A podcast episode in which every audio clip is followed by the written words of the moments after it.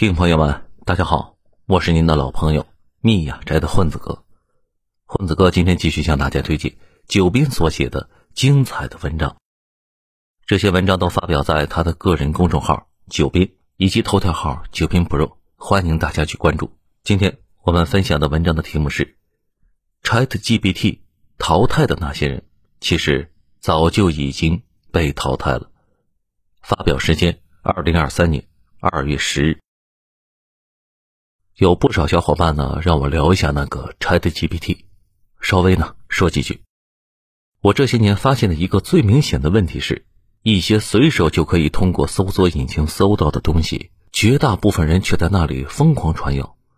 我一直震惊于大家为什么什么都懒得打开搜索引擎界面，随手输入几个关键词，就会发现跳出来的东西跟自己想的不一样，谣言不就不攻自破了吗？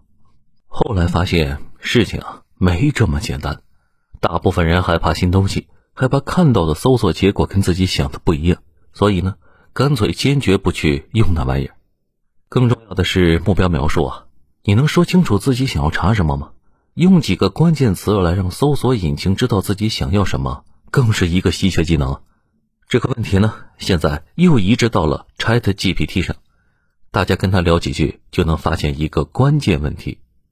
你需要把自己想要的精确的描述出来，描述的越简洁精确，可能结果越清晰。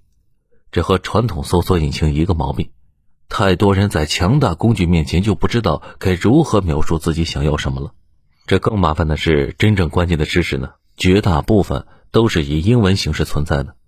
这个不奇怪，毕竟咱们国家的重磅论文也都有英文版本。这也是为什么考研英语那么难，毕竟。你可能确实需要去查论文了，得提前做准备嘛。但是呢，国内这两年真正的疯狂去英语化，我也是不知道该说什么了。英语才是底层人民逆袭的几个关键工具，这都能抛弃吗？现在 ChatGPT 引发的轰动，早期的搜索引擎也有过。你想想，一个搜索框能告诉你所有问题的结果，这是一件多么可怕的事！不过后来的事情呢也很清楚，绝大部分人并没有从那玩意儿上收获多少好处。搜索引擎作为一种彻底公开的工具，对于多数人来说是无感的，成了极少数人的利器。这也让我想起多年以前的一个顶级技术高手跟我说过的话。他说：“有了谷歌还上什么大学？”这个呢并不是吹牛逼，他以前是学医的，后来在医学院混不下去。靠着谷歌一直换成了技术大牛，这个呢可能让一些小伙伴难以接受。不过如果你是做开发的，也是天天跟谷歌打交道，只是不同人查到的东西啊，差距很大呀。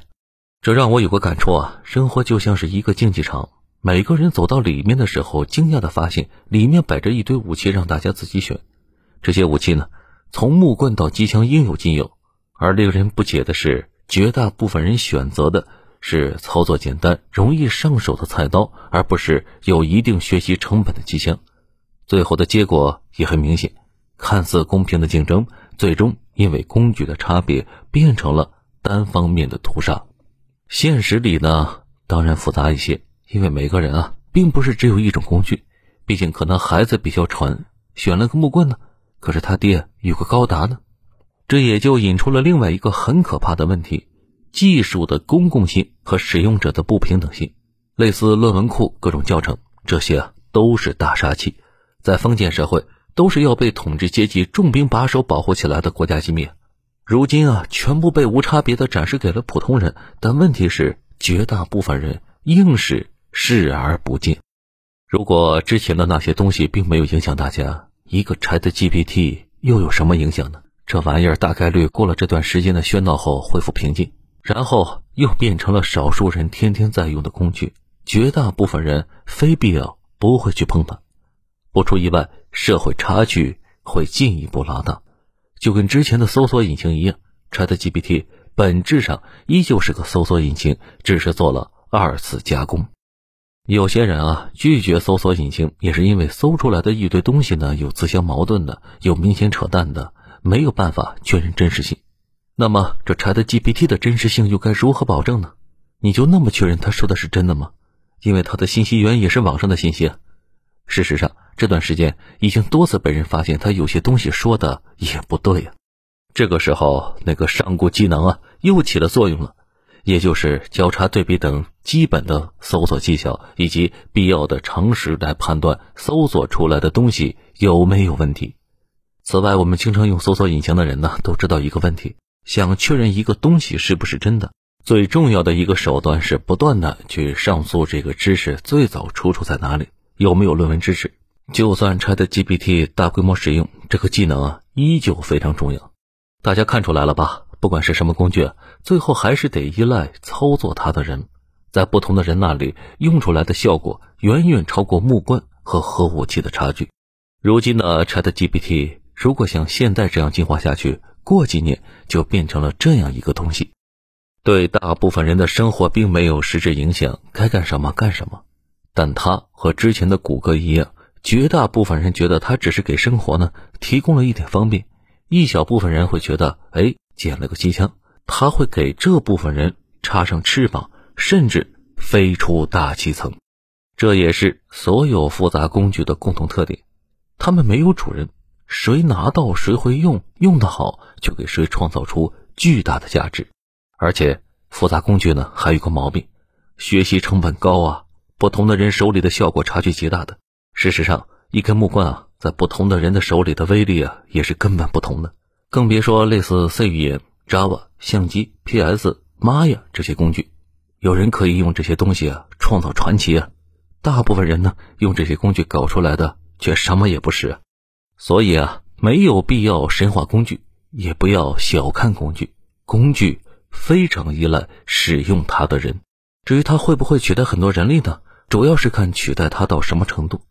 蒸汽机解放了无数人的双手，汽车解放了人的双腿，搜索引擎让你可以少翻几百本书就可以直接得到答案，甚至计算机淘汰了无数工种，重型挖掘机一铲子下去等于几十个人忙一天，是不是可以说是取代呢？也就是说啊，人工智能发展到这一步呢，说取代不了一些人呢，肯定是不客观的。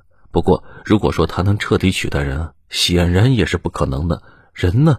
只是站的位置越来越高，而且大家应该明白一件事：绝大部分人做的工作本身啊没意义，就是冗余本身。我之前给大家说过一件事，我们的一个大神用了极短的时间解决了一个一堆人很长时间都没有解决的超复杂的问题。有小伙伴会问啊，那公司雇佣这么一个人，是不是可以节约百分之八十的人力啊？乍一想啊是这样，实际操作中啊却很离谱的。因为有太多琐碎的事务性工作，比如设计文档啊、需求文档、测试报告，总得有人填吧；无数的测试用例，总得有人给部署实施吧；测试出来问题，总得沟通回归吧；产品上线，总得有人调试吧。那既然都有这么多人了，是不是每个团队都需要有一个领导来协调呢？是不是需要行政人员给大家上社保、走报销流程呢？啊，对了。还有 HR 评估这些人是不是在认真的干活，哪些人下一年该升职呢？就这样啊，人数很快就爆炸了。这也是为什么硅谷有句话：大公司啊，那都是养老的，想干成点啥事儿啊，得去独角兽小公司。科技领域越来越呈现出一个趋势，绝大部分人都是围绕几个关键核心在转，有点像《三体》里的人列计算机，只有牛顿和冯诺依曼在动脑，其他人。出力就行了。当初 Excel 出现的时候，很多人惊呼：“这玩意儿将改变整个职场江湖。”啊！可是谁能想到啊，它并没有改变什么，只是让工作变得更麻烦、更琐碎了。琐碎是自动化的大敌。之前有个小老板跟我说，他是做服装的，想上一个机械臂，但是机械臂什么都好，唯一麻烦的是没法把一块稍微皱一些的布弄平了。他又给这个机械臂配了几个人，专门伺候机械臂。必须要认识到一点是：你的工作是信息流还是思想流？我知道很多财经小编的工作就是把网上的新闻汇编一下，加几句不痛不痒的评论，然后推送出来，这就是典型的信息流啊！这种工作迟早会被 AI 给取代了，因为 AI 比你快，还比你准确。更重要的是，老板不用给他上社保，也不用给他养老呢。但是，如果你面对的东西主观性很强，客户自己呢都不知道想要什么，或者需要大量的想法，这种工作呢，短时间内 AI 是不太行的。但是可以预测的是，ChatGPT 这类工具不但不会取代你，而且会成为你的帮手，跟你一起工作，类似搜索引擎那样。说一个宏大叙事的问题吧，有小伙伴说，我国会不会在这方面彻底落后西方呢？我理解是，大概率不会。技术最难的一点呢，其实是可行性研究，也就是不知道哪条路能走得通，方向不明的时候，如果熬因某个路线，把所有资源投入那个方向，万一最后那个方向最终被证实是一条死路，那么下一个死的那就是你了。一旦被证实哪条路可行，就很容易被模仿。现在的 ChatGPT 也一样，很快国内就会有突破，大家看着吧。所以美国才要限制我们训练人工智能的芯片，毕竟软件上挡不住，那就硬件挡喽。这也是为什么美国要维持那种自由开放的氛围。他们的路线呢是各个公司各自突破，各个方向上都搞低成本试探进攻，让企业家去承担试错成本。就算出了问题，大不了倒闭就是了。很多人说，难道美国做的就是对的吗？当然不一定。不过美国的做法其实就是进化论的模式，进化是允许犯错的。事实上，错误是进化必不可少的前提。可能当下的错误是未来的优势，可能如今的皇冠呢，却是下一个时代的累赘。这，谁又知道呢？你不知道啊。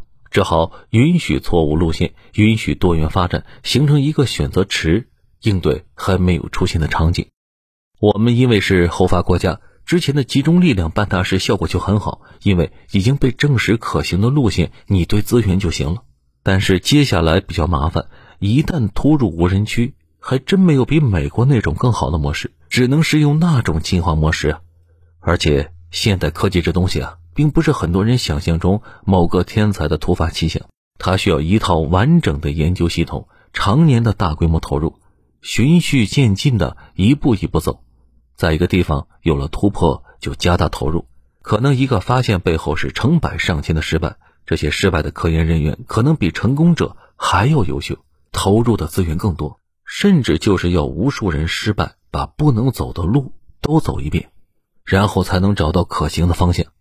咱们这期节目呢，主要想说的还是技术的不平等性。这种不平等呢，恰恰隐藏在平等的表象下。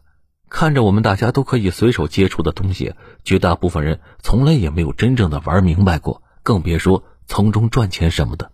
技术越进步，这种鸿沟拉得越大。倒也不仅限于 ChatGPT，而是说普通人翻盘的工具，其实呢就在我们自己身边。英语。计算机、搜索引擎、无数的教程，绝大部分人却熟视无睹，还有不少人在这里反这反那，恨不得把一切外来的东西当做垃圾扫出去。不过也没什么好的办法，毕竟现实世界里百分之八十的人是没有阅读长文的能力的。你再要求他们会使用复杂工具，简直啊是为难大家了。唯一能做的。还是让自己平时主动去用这些东西，不断提升自己在这类工具使用方面的技巧，把对新工具的应用融入到工作和生活里。改变不了趋势呢，那就尽量让自己处在趋势的那一边。好了，文章到这里就要结束了，感谢九边老师，亲爱的听友朋友们，在您的身边或者您个人有哪些工具使您收获了更多呢？请在评论区分享出来，让我们一起为您喝彩。感谢您的收听，这里是九编里面的故事，是九编独家授权的音频发布方。感谢您的鼓励和支持，以及您的五星好评。好了，我们下期节目再会。